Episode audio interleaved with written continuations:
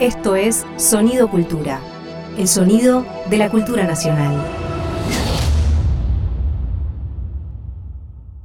¿Ella está un poco despeinada? Eh, no. ¿Él parece un poco desvelado? Llegan para hacer Un poco sucio con Julia Rosenberg y Javier Trimboli. Nunca más a gusto en el basurero de la historia.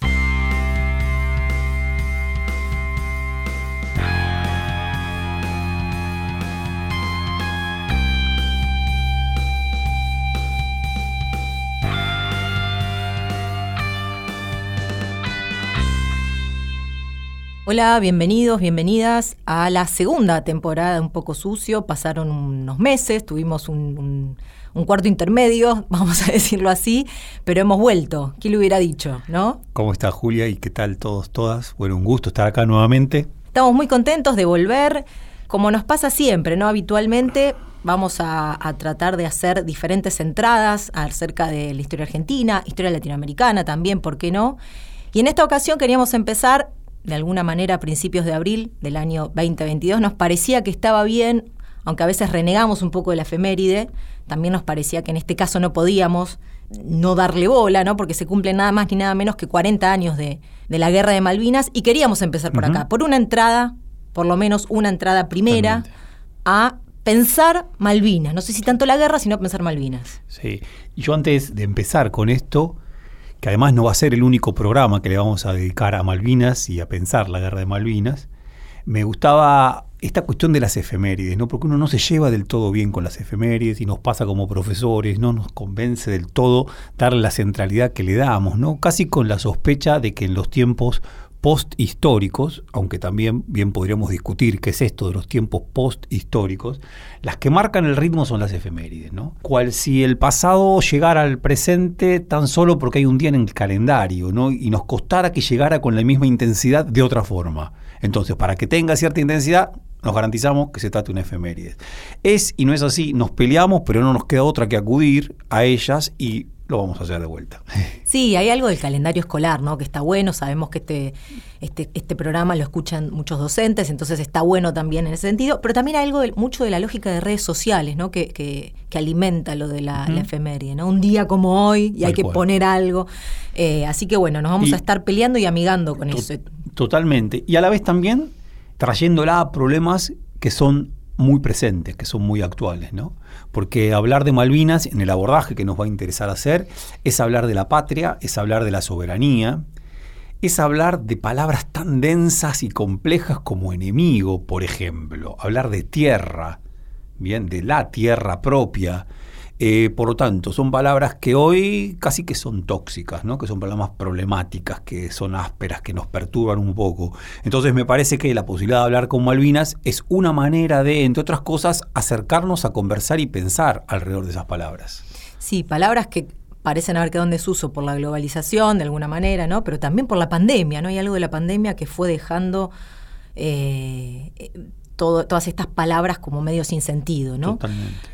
Empezamos a presentar Por la favor, película. ¿no? Como siempre nos gusta hacer ah, desde un poco sucio, agarrar un objeto, un, una producción cultural. En este caso decidimos arrancar con una película. Una uh -huh. película eh, poco vista, ¿no? Sabemos que hay muchas películas sobre Malvinas. Y sin embargo, esta película tiene eso, ¿no? Medio de raro, que es quedó medio marginada, digamos. No, no ha sido un exitazo, ni bien se presentó, más bien lo contrario una película de Jorge Denti que se llama Malvinas, Historia de Traiciones. Uh -huh. Jorge Denti, un documentalista, la película es un documental del que se sabe poco, ¿no? Sí se sabe que, por ejemplo, pasó mucho tiempo de su vida viajando en diferentes lugares, ¿no? Siendo muy joven vivió un tiempo en Misiones, por ejemplo, pero que desde el 66 empezó a vivir, por ejemplo, en Francia, África, diferentes lugares, sin embargo, en 1973 decide volver, convocado por la hora política que se estaba viviendo en nuestro país, decide volver y en esos años que vive en nuestro país forma junto con otros cineastas, otros documentalistas, Cine de la Base, ¿no? que, que lo conduce, como sabemos, el más renombrado Raimundo Gleiser. Desde Cine de la Base Denti tiene una primera película, pero desde el exilio, ¿no? En el año 77 se exilia rápidamente en Perú primero, México después, y desde ese exilio hace dentro siempre del grupo de Cine de la Base, continúa su accionar Cine de la Base, Las tres A son las tres armas, ¿no? Un documental que se puede encontrar en la web muy fácil, en YouTube, que está basado en la carta de Rodolfo Walsh. Tiene dos documentales posteriores, Denti, ligadas a la experiencia de Nicaragua, ¿no? De el sandinismo en Nicaragua. Y tiene esta otra película que nos va a interesar pensar hoy, que es Malvinas e Historia de Traiciones, digo bien, ¿no? Que es una coproducción con México. Interesante, la película se empieza a hacer muy poquito después de la guerra, todavía en dictadura, pero se estrena el 6 de septiembre del 84 en la Argentina, no tiene otros estrenos en La Habana, en Francia, en otros países, y pasa medio desapercibida, ¿no? En ese momento, pasa medio desapercibida. Digo esto y ya paso la palabra. En todo caso, obviamente vamos a estar hablando todo el tiempo alrededor de esta película. Dos cosas. Primero que los anuncios que hablaban de esta película, una entrevista que le hacen a Denti dice que es una película con una mirada crítica y revisionista. Y me gustaba esta palabra revisionista porque claramente en el año 83 hablar de revisionismo hace alusión a, bueno, una corriente historiográfica, ¿no? Y la película va a tener mucho de eso, ¿no? De pensar la historia. Totalmente. Y por otro lado, la fuerte impronta del cine de los 70. No por nada esta película está dedicada a Raimundo Gleiser, ¿no? Bien. Bárbaro, Juli, sí, es así y casi para lanzar una primera hipótesis, ¿no? Un mes antes de esta película se estrena Los chicos de la guerra, ¿no? Una película de Bebé Camín, si no me equivoco se, se pronuncia así, se acentúa así el apellido, que a la vez está o toma inspiración de un libro de Daniel Cohn que se escribe un libro documental muy interesante que se llama Los chicos de la guerra, que se escribe en agosto de 1982, pero la película, como decíamos, es de, se estrena en, en agosto de 1984. Y es una película de un éxito muy importante, una película muy taquillera, una de esas películas ¿no? del momento posterior ¿no? a la dictadura, de esa suerte de llamada primavera democrática, hoy más decimos postdictadura, que llenó los cines, y llenó los cines de un ánimo antiautoritario, de un ánimo democrático. La película de Jorge Denti, uno podría decir, se encuentra en los extremos opuestos de esta película. Tanto por lo que vos acabas de decir, casi que pasó desapercibida, mientras que la película de Benjamin tuvo un altísimo éxito, como por el enfoque, cómo mira la guerra de Malvinas. Y para hacer un contrapunto más, uno podría decir con otro de los materiales que se produjeron muy cerca de la Guerra de Malvinas, me refiero al libro Los Pichiciegos de Rodolfo Fowell, que es un notable libro, interesantísimo libro por tantísimas cosas.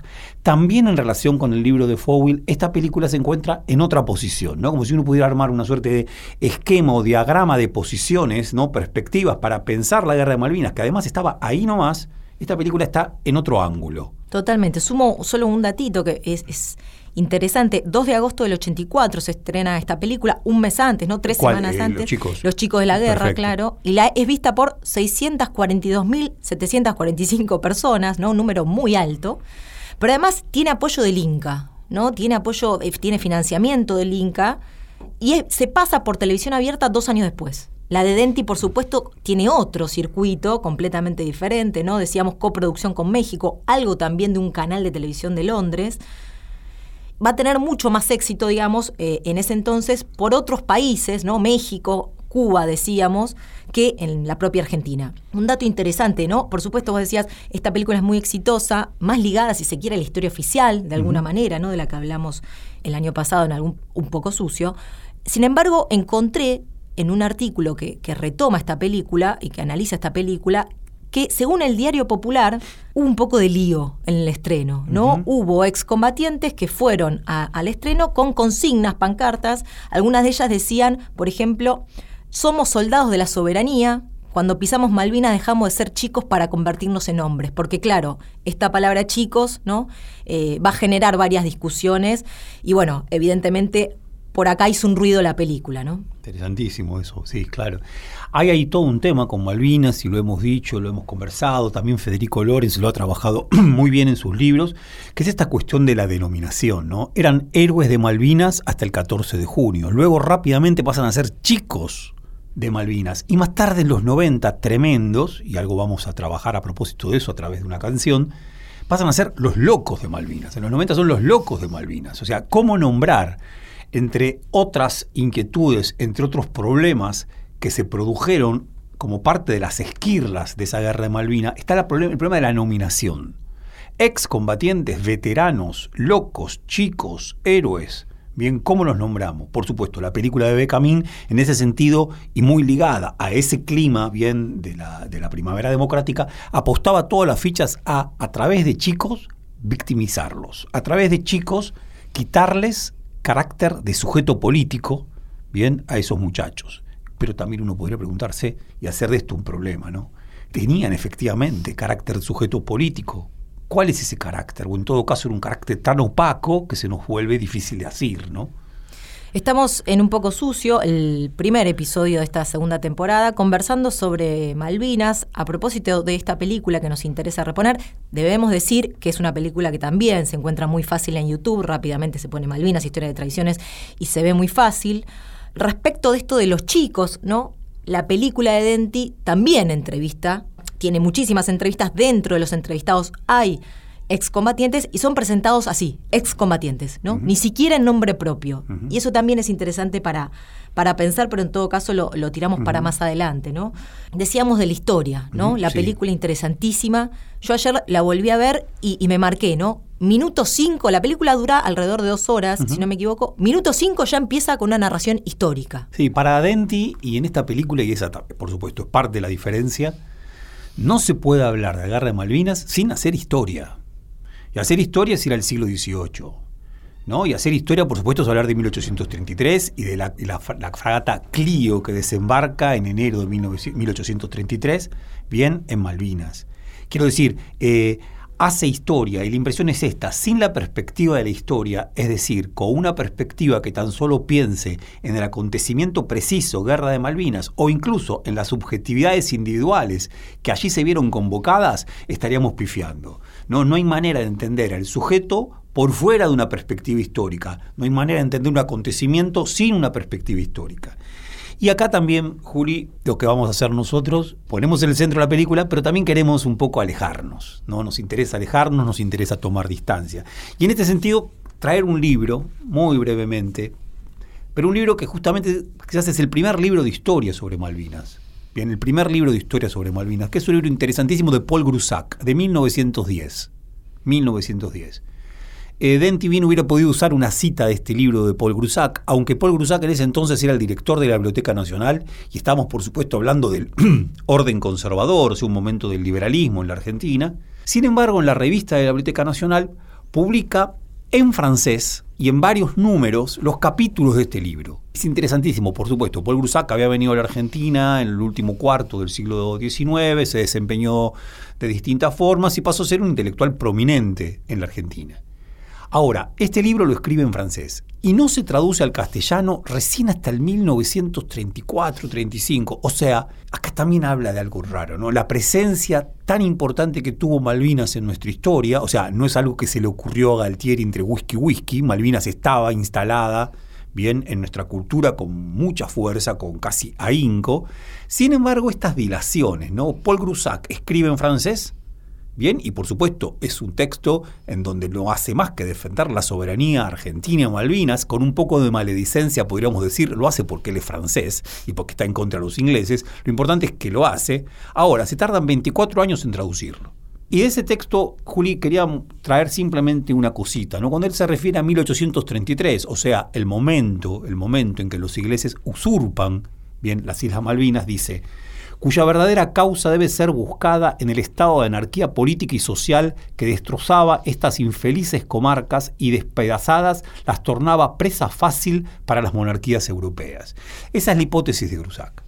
En 1833, los ingleses pudieron pegar el zarpazo que pegaron, como también deja entrever, lo hubieran podido pegar cualquier otra potencia europea, porque acá estábamos viviendo un momento de altísima anarquía, de altísima desunión de una manera distinta lo dice José Hernández en un texto de 1860 que me parece genial porque usa una expresión que me encanta, dice, eran épocas indecisas.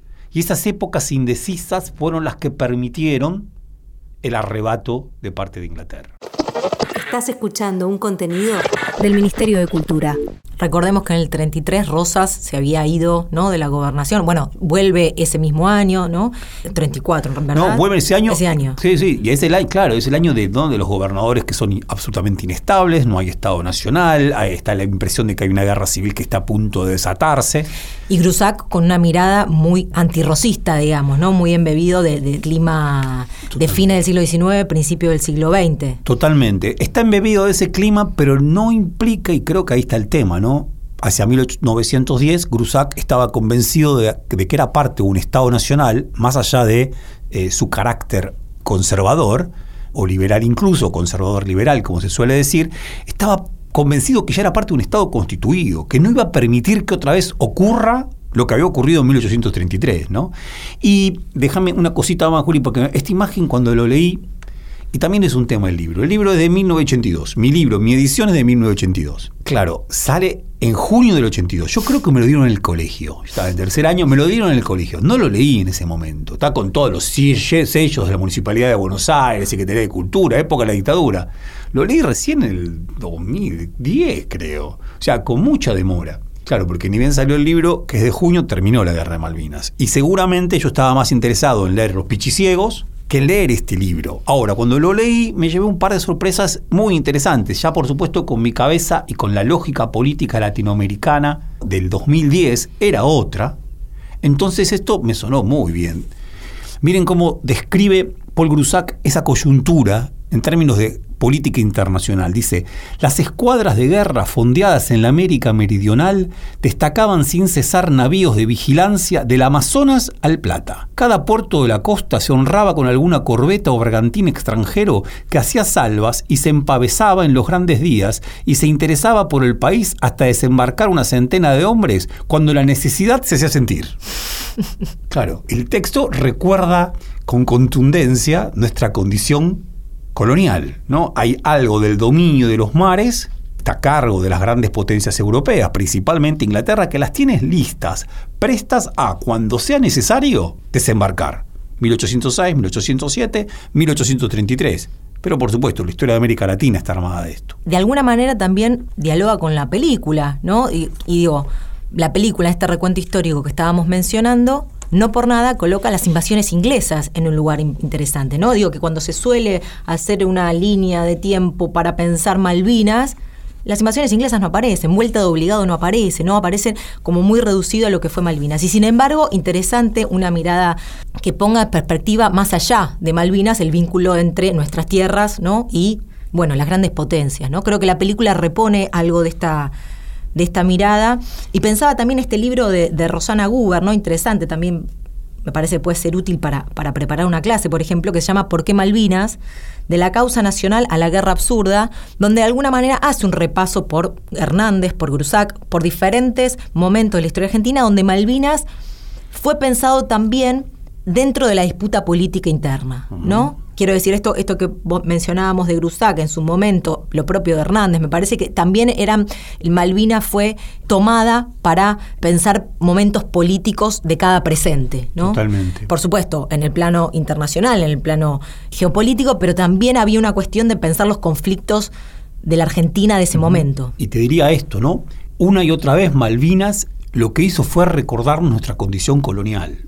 Y ese recuerdo de la condición colonial para una Argentina que en la coyuntura de 1910 gustaba mucho más imaginarse como parte extraña, porque estaba distante, pero parte de Europa, o sea, no le gustaba pensarse a sí mismo colonial. Sin embargo, este texto repone lo colonial y en las distintas coyunturas en las que se habla, ¿no? Y luego con inmenso dolor, no podemos sino recordar, por supuesto, la samba de, Atahualpa Yupanqui, es la hermanita perdida, ¿no? Hay algo en el sentimiento Malvinas, que insisto, no es una fibra cualquiera, que bien parecía estar diciendo que la Argentina solamente podrá ser completa cuando esa hermanita vuelva a casa. Por lo tanto, hay algo irredento, hay algo irredento que solamente podría ser resuelto una vez que Malvinas vuelva a casa.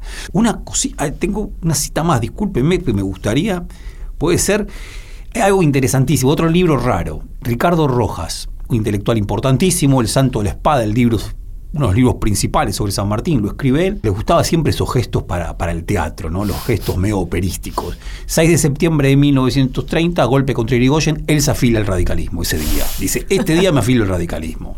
Y cae preso, lo meten preso en el año 33, 34 y lo mandan a la Tierra del Fuego preso. Y preso en Tierra del Fuego, escribe un libro. Y ese libro se llama Archipiélago. Es un libro que habla de qué cosa? Fundamentalmente habla de el archipiélago por la misma Tierra del Fuego. Y le dedica un momento a Malvinas. ¿Sí? El último capítulo habla de Malvinas. Y dice esto, pero está en 1934, preso. No hay que, sería genial hacer un, un poco sucio de libros escritos presos. ¿Cómo se escribe cuando uno está preso? Empezamos el listado de temas que tenemos que, ¿no? Claro, este sería uno. En el destierro es uno, en el exilio, como la película de Denti, ¿no? Películas en el exilio, pero el otro es libros presos. Y ahí se pregunta esto que es dramático, y lo quiero preguntar aún con quizás una nota triste para este abril, pero bueno, pongámosla que mm, no es por nada. Si las Malvinas no hubieran salido de nuestros dominios, se pregunta entonces Ricardo Rojas. ¿Las tendríamos desiertas como la isla de los estados? ¿O habríamos fundado allá un presidio como en Tierra del Fuego? Quizás yo estaría escribiendo en Puerto Starling, no en Ushuaia, pues tendríamos allá un lugar de confinamiento más adecuado a tal destino, por ser menos fértil que Ushuaia y más remoto. Uno de sus asientos en el otro archipiélago fue llamado Soledad por los españoles.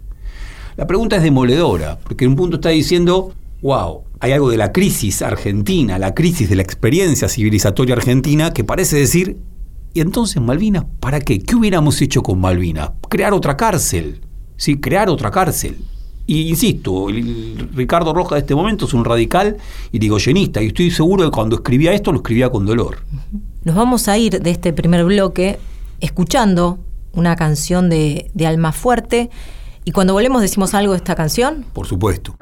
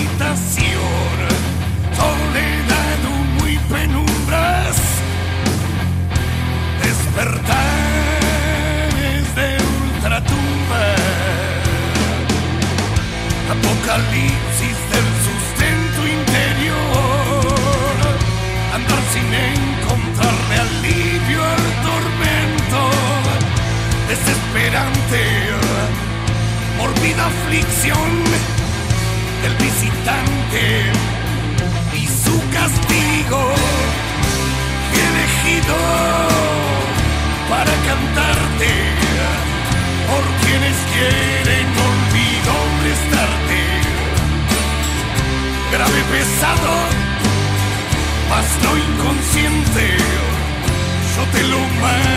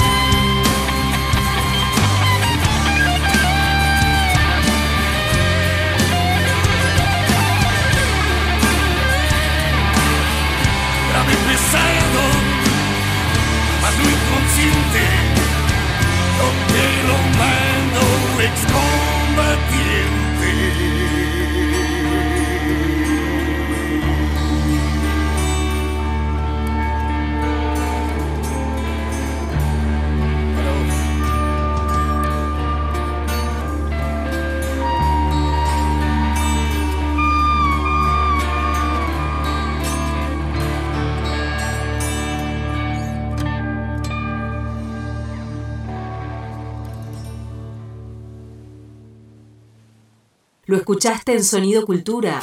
Un poeta amigo que se llama Sergio Raimondi y que en el año 2001 publicó un libro que para muchos es uno de los libros principales de la época, que se llama Poesía Civil. Es un libro de poesía materialista. Es un libro que se revela contra la impresión de que la poesía es asunto de almas o espíritus. Conceptos o esas abstracciones que hacemos del estado de bienestar, esto, aquello, tenían un impacto nervioso. O sea, ll- ll- llegaban, llegaban a generar efectivamente. Me acuerdo hasta de un trabajador de IPF, que no me acuerdo si era en el año 94, yo entrevistándolo me cuenta que él estaba trabajando en unos gasoductos cerca de Punta Alta y de repente ve que hay un grupo de norteamericanos tomando medidas, ¿no? de técnicos norteamericanos tomando medidas. Le pregunta, no le dice mucho nada, nada muy claro. Y él en la entrevista me dice, y yo ya me di cuenta de lo que iba a pasar. Claro. Al mes el tipo tiene un, un infarto, ¿viste? Ah, ya está, derecho. A eso me refiero, ¿no? Lo escuchaste en Un poco sucio. Volvería a combatir con un gobierno constitucional, sabiendo que más o menos tuviéramos posibilidades de ganar dentro del aspecto bélico. Iría realmente por mi patria, no al servir al interés de alguno que tenga algún, algún balconitis aguda por querer quedarse mucho tiempo en el balcón. ¿no? Volvería realmente por mi patria y por los compañeros que han quedado. Y digo, yo así no vuelvo. A mí me dan una arma nueva, le digo, me dan ropa nueva, ropa térmica, bolseguís nuevo, todo nuevo, le digo, yo vuelvo.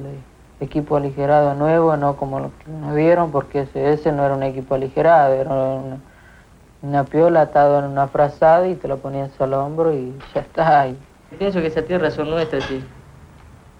Y así como las dejé un día, pienso volver de vuelta allá.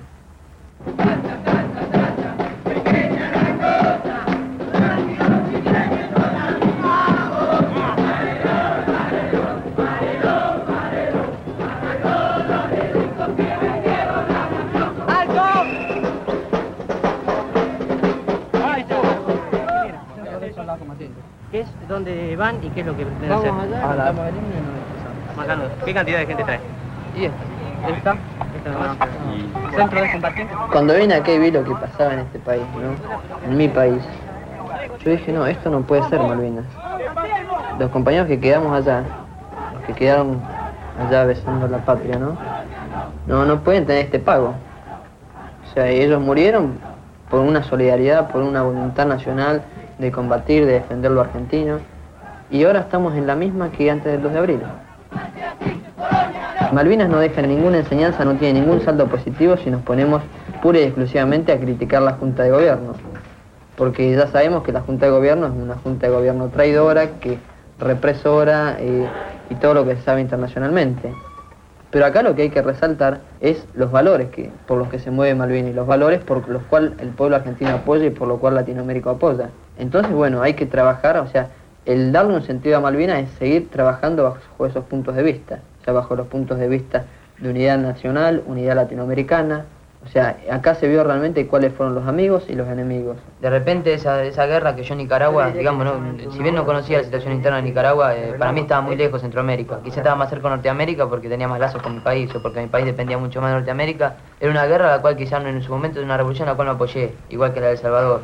De repente me doy cuenta que son pueblos que quizás lucharon por lo que luchamos nosotros en la Malvinas, que fue por librarse del imperialismo. Es la continuación de la, de la guerra en la independencia, porque todavía no estamos liberados, todavía tenemos yugos acá. Ya vemos lo que es Latinoamérica y, y Argentina, bueno, estamos convencidos, yo por lo menos convencido claramente de que todavía no estamos liberados, que tenemos barreras de dependencia todavía. Porque la lucha de Malvinas no solo compromete a Argentina, sino compromete a toda América Latina. Lo que acabamos de escuchar es un fragmento de la película Malvinas, Historia de Traiciones, pero antes nos habíamos ido el primer bloque escuchando un tema de Almafuerte, no dijimos el nombre, El Visitante, del año 1999. ¿no? Sí, es un tema que además es parte de la película El Visitante, que es una película de Javier Olivera, que tiene como novedad, digo, relativa novedad, ¿no? Que es una de las películas en donde se empieza a tratar nuevamente la cuestión de estos excombatientes, chicos de la guerra, visitantes, ¿no? ¿Cómo lo llamamos? Y lo que hace Almafuerte, lo que hace Ricardo Iorio muy interesante es que justamente plantea, está siendo olvidado por una sociedad que te había llevado a pelear. Y para mí y para vos ese olvido es imposible. Por lo tanto, lo que vengo a hacer es a cantarte. ¿no? De vuelta con nuestros problemas de siempre, pero claro, hay algo de la primavera democrática que se acentúa en 1989 y el final de la historia, que estaba decidido a dar vuelta a la página y que la historia fuera un problema tan solo de museos, tan solo de, eh, un, de archivos y archivos guardados o tirados en un desván. Y de repente esta película parece mostrar que hay cierta incomodidad con esa situación, ¿no? Y la canción de Iorio probablemente un bastante más que la película, que aparte es un flor de tema, ¿no? Tan a contramano de esos años, ¿no? De alguna manera, la peli y la canción. Y habíamos escuchado recién, entonces decíamos el audio, que también retoma la voz de excombatientes. Así son presentados en la película de Denti. Interesante, ¿no? Son tres los que escuchamos en este fragmento.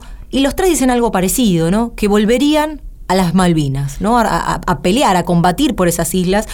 De alguna manera veníamos diciendo antes, ¿no? Tan diferente a la posición en que los narra los chicos de la guerra, ¿no?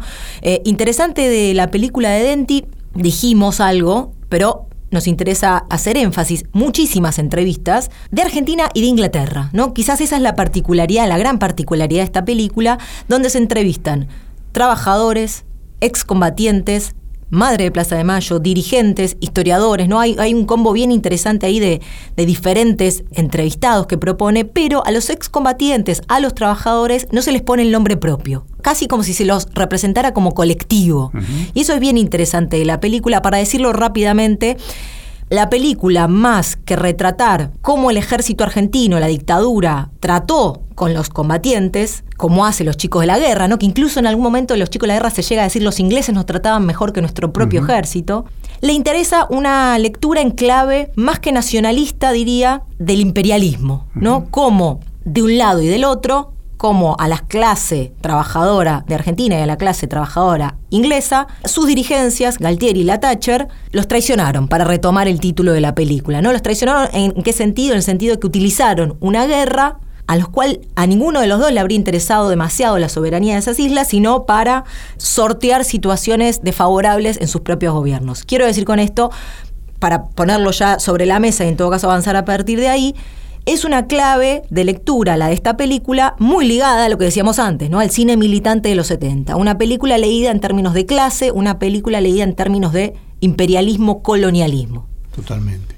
Y de internacionalismo, ¿no? Hay una suerte de internacionalismo popular, internacionalismo obrero, que se ve desafiado por el neoliberalismo, ¿no? Porque claro, lo que está pensando con Thatcher y también con Reagan es esta idea de que se está refundando un orden, y un orden neoliberal, un orden que tiene como principal objetivo destruir la potencia de la clase trabajadora. Margaret Thatcher está dando estos pasos, digo, si lo hubiera hecho un- unos años después, hubiera podido incluir cómo a los mineros ingleses a la hora del cierre masivo de minas se los trató y los trató Margaret Thatcher como si fueran archis, como si fueran argentinos, bien, que merecían ese mismo, ese mismo desafecto, esa misma, eh, esa misma ira, ese mismo enojo, la guerra, como habían merecido, bien, los argentinos en 1982.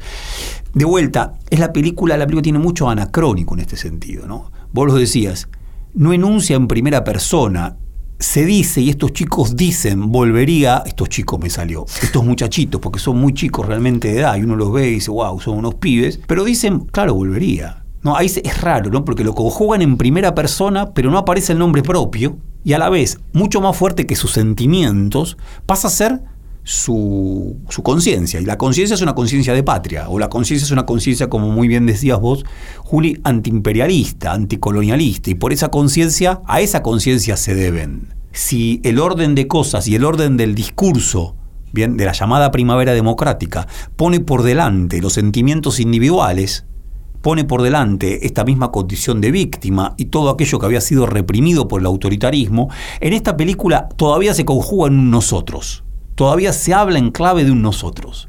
Y me gustaría un detalle muy chiquito, pero que me convencía, ¿no?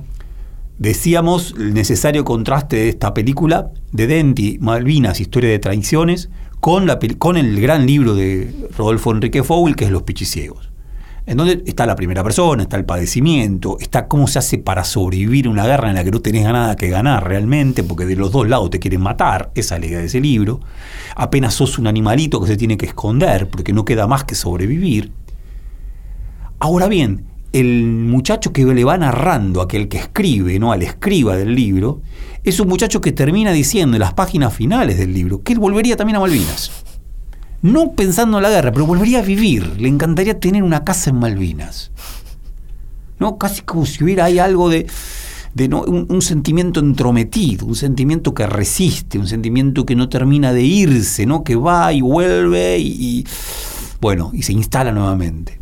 Pensaba, ¿no? Esta película, vos lo decías antes, ¿no? Y hay algo que acá todavía no mencionamos, aunque de alguna manera estamos dando vuelta, que es la desmalvinización, Totalmente que se imparte a partir de la derrota fundamentalmente, en donde es la propia dictadura la que pega como una especie de cambio incluso les hace firmar una especie de documento a muchos excombatientes, ¿no? donde se les prohíbe directamente eh, hablar sobre su, experiencia en esta guerra, pero rápidamente no es de alguna manera de lo que se trata en esa época es de desmalvinizar. Fin de la dictadura, pero también muy fuerte los primeros años de la democracia, ¿no? El dato es interesante, vale la pena remarcarlo. Es la revista Humor, ¿no? que en abril de 1983, cuando se cumple un año del inicio de la Guerra de Malvinas, eh, Osvaldo Soriano, el gran escritor Osvaldo Soriano, entrevista a Alain Rouquier. Alain Rouquier es un politólogo francés que, entre otras cosas, había tenido un, par de, un, libro que tiene dos, dos tomos muy interesantes sobre el poder político y sociedad en la Argentina. Poder Militar y Sociedad en Argentina, creo que así se llamaba, discúlpenme. Y en esa entrevista, ¿no? en la revista Humor, una revista que había sido muy importante en términos de cierto ánimo crítico a la dictadura entre las clases medias urbanas, Ruquier lo que dice es lo siguiente, quienes no quieran que vuelvan las Fuerzas Armadas al poder tienen que dedicarse a desmalvinizar la vida argentina. Esto es muy importante, desmalvinizar. La revista, los editores se dan cuenta que esto es muy importante y lo ponen en la entrevista en negrita, ¿no? Desmalvinizar la vida argentina. ¿no? Esto es muy importante, desmalvinizar. Claro, uno podría decir, en las antípodas de esta película, de Denti, que lo que está diciendo es inevitable que sigamos malvinizando, porque la historia argentina es la historia de Malvinas. No porque nos obsesionemos con ese archipiélago, sino porque es una historia colonial. Es una historia en donde nuestros padecimientos no pueden ser sino entendidos en relación con el lugar que ocupamos en el mundo. Lo de Ricardo Rojas traería otros problemitas, pero lo dejamos para otro episodio. Ahora, también el dolor del, visitante, este muchacho al que le canta Ricardo Iorio, porque si es desmalvinizar, es olvidarse de los soldados, olvidarse de los excombatientes, tratarlos entonces como mera resaca, como aquello que ha quedado de lado y con lo cual no hace falta conversar, tratar, pensar, no están incorporados, son locos de Malvinas si se desmalviniza. Vos lo decías, ¿no? Fue sobre el final de la dictadura, fue durante los años de democracia y más allá de que Menem tomó algunos gestos, ¿no? El cenotafio los manda a construir Menem frente a la plaza, eh, a la Torre de los Ingleses en la zona de retiro en la ciudad de Buenos Aires, sin embargo ahí también claramente eh, la política fue la misma de desmalvinizar. Y me gustaría un agregadito más que lo planteara Federico Lorenz y está muy bien sin duda. Alfonsín fue renuente a hablar del tema Malvinas y elige para hablar con mucho énfasis del tema Malvinas y por supuesto además en una situación central, una situación nodal, abril de 1987, Semana Santa, cuando luego de haber ido a Campo de Mayo a, conversar, a negociar, supuestamente a doblegar a los militares sediciosos carapintadas, eh, para referirse a ellos, dice, muchos de ellos son héroes de Malvinas. Y de repente vuelve el héroe de Malvinas, pero vuelve en la peor situación de la democracia argentina, ¿no? Porque era el momento en el cual quedaban claro que esa situación democrática argentina tenía límites contundentes, ¿no? Los límites que el terrorismo de Estado en sus efectos y en sus más bien personeros le estaba poniendo. Estamos en un poco sucio, seguimos en un poco sucio en este primer episodio de la segunda temporada, hablando alrededor de Malvinas, varias, varias aristas que surgieron a partir de, Malvinas, pero fundamentalmente alrededor de esta película de Jorge Denti, Malvinas, Historia de Traiciones, y pensaba, Javi, alrededor de, de lo que venías planteando también de alguna manera, eh, cómo esto de desmalvinizar hizo también tanta sintonía con, con una especie de alergia que empezó a circular, muy atada a esta, a esta lectura de Ruquier, ¿no? que pensar Malvinas es pensar al ejército, simplemente, ¿no? casi que generando como una equiparación, ¿no? No hay que pensar en Malvinas porque le vamos a estar dando un argumento a los militares para reposicionarse de alguna manera. Algo que también hizo el alfonsinismo respecto de todo lo ligado a la patria y a la nación, ¿no? Pensar en términos de nación era prácticamente equiparado a algo autoritario, ¿no? Pensar en términos de patria era prácticamente equiparado a, a algo autoritario. Quiero decir con esto, de alguna manera también lo veníamos planteando en algunos otros episodios de Un poco sucio, ¿no? La idea de qué es lo que se impone a partir de 1976 en un plazo más largo, ¿no? Quiero decir, efectivamente hay algo del orden de estas palabras, ¿no? Que intenta reponer Denti en su película, retomando un, un cine de los 70, que ya pareciera ser que suenan viejas, ¿no? Hablar de imperialismo, hablar de colonia, hablar de patria en el año 83 ya parece viejísimo, el año 84 parece viejísimo. Y obviamente es la dictadura, pero un poco más. ¿Cuánto de eso también nos sigue alimentándose durante los años posteriores a la dictadura? Estoy totalmente de acuerdo. Tengo todavía muy cerca eh, las imágenes del, último 24 de marzo, ¿no? el Día de la Memoria, la Verdad y la Justicia, y en particular de la escuela, ¿no? de la escuela donde acude mi hijo. Hermosísimo acto, hermosísimo acto en la escuela pública, bellísimo acto en la escuela pública. Y después expusieron un montón de trabajos hechos por los chicos sobre el 24 de marzo y bellísimos trabajos. Realmente un trabajo básicamente con profesores de plástica, pero integrando sin duda cuestiones de sociales, ¿no? Y muy, muy bueno. Y lo que me llamaba muchísimo la atención es que junto con, por supuesto, las consignas principales de los organismos de derechos humanos, junto con ciertas referencias muy nítidas y muy correctas a la historia de lo que había sido la dictadura militar, aparecían en estos trabajos, en estos trabajos, perdón, la cuestión de la identidad. Y la identidad en términos individuales, ¿no? Bellísimos trabajos donde los chicos hacen autorretratos, en donde lo que hacen es definirse a sí mismos, incluso arrancando con un yo soy. Y cada uno se va definiendo a sí mismo como, como unos, ¿no? Como unos, como unas. Por supuesto, con un reconocimiento de la diferencia maravilloso. ¿Qué le gusta a cada uno comer? ¿No? ¿Cuál es la película favorita de cada uno? ¿Cuál es tu manga favorito? ¿Cuál es tu anime favorito? Pero todo en una clave de casi como una, suerte de devastado yo, ¿no? Devastado en el sentido que muy trabajado yo, que llega casi al, punto primero, y de además también una suerte de imperiosidad de definirse a uno mismo. Hay algo de la discursividad previa a la dictadura militar, previa a esa oleada brutal de neoliberalismo primero que tuvimos, que fue seguida por otras, esa subjetividad previa era una subje- subjetividad que trabajaba en nosotros, era muy pudorosa del yo. Se enunciaba permanentemente en nosotros. Yo diría así, que la dictadura y la lucha contra la dictadura abonaron a favor de este suelo. Bien. Y como creo que lo estabas planteando vos, Juli, no se trataría de. No hay nadie culpable de esto. O mejor dicho, hay ciertas responsabilidades estructurales. ¿no? Porque uno bien podría decir, la desindustrialización argentina, ¿no? Haber destruido a la clase obrera, claro, le quitó suelo a la experiencia colectiva por definición, más contundente. Pero luego lo que hay simplemente fue un- son repliegues, y repliegues que se produjeron sobre el uno. sobre una derrota también, ¿no? Repliegues También. a partir de una derrota. Pensaba también cuántas producciones de los últimos años sobre Malvinas están basadas en esta idea del testimonio, ¿no? El testimonio de la primera persona, que por supuesto puede ser muy rico siempre de la historiografía, eh, ese tipo de, de palabras. Ahora, cuando se borra todo lo otro y solo es testimonio y solo es equiparar un soldado argentino con un soldado británico y no queda nada, otro texto que ese, bueno, ahí ya me parece que hay un problema, ¿no? Tiempo desarticulado, tiempo descoyunturado. Estás escuchando Un poco sucio, un espacio para asaltar la historia en tiempos fuera de quicio.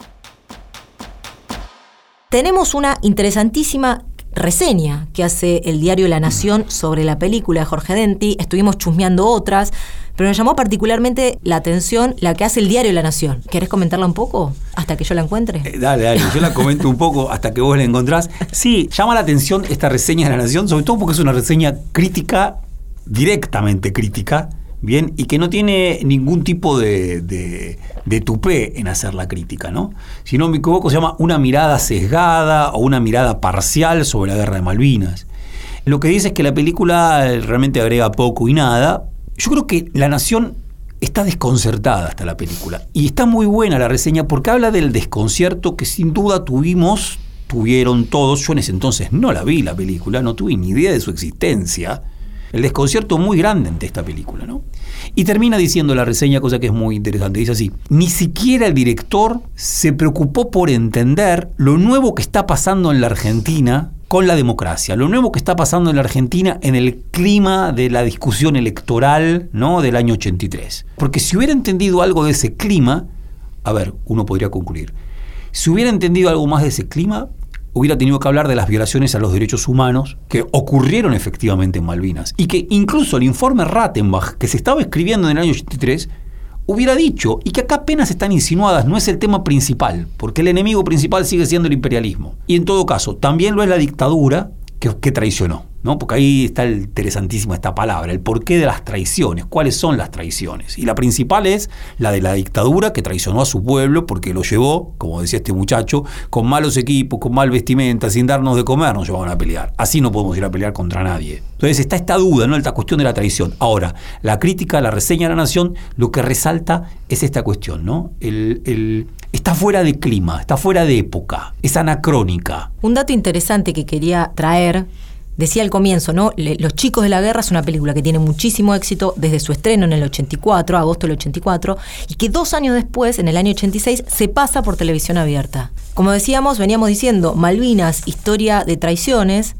La película de Jorge Denti tiene poquísima visibilidad en ese momento, es más bien una película marginal en cuanto a repercusiones. Sin embargo, ¿sabes en qué año eh, tiene visibilidad por televisión abierta? No, ¿en qué año? 2008. Upa. Interesante, ¿no? Porque de ¿En alguna dónde manera. se pasa?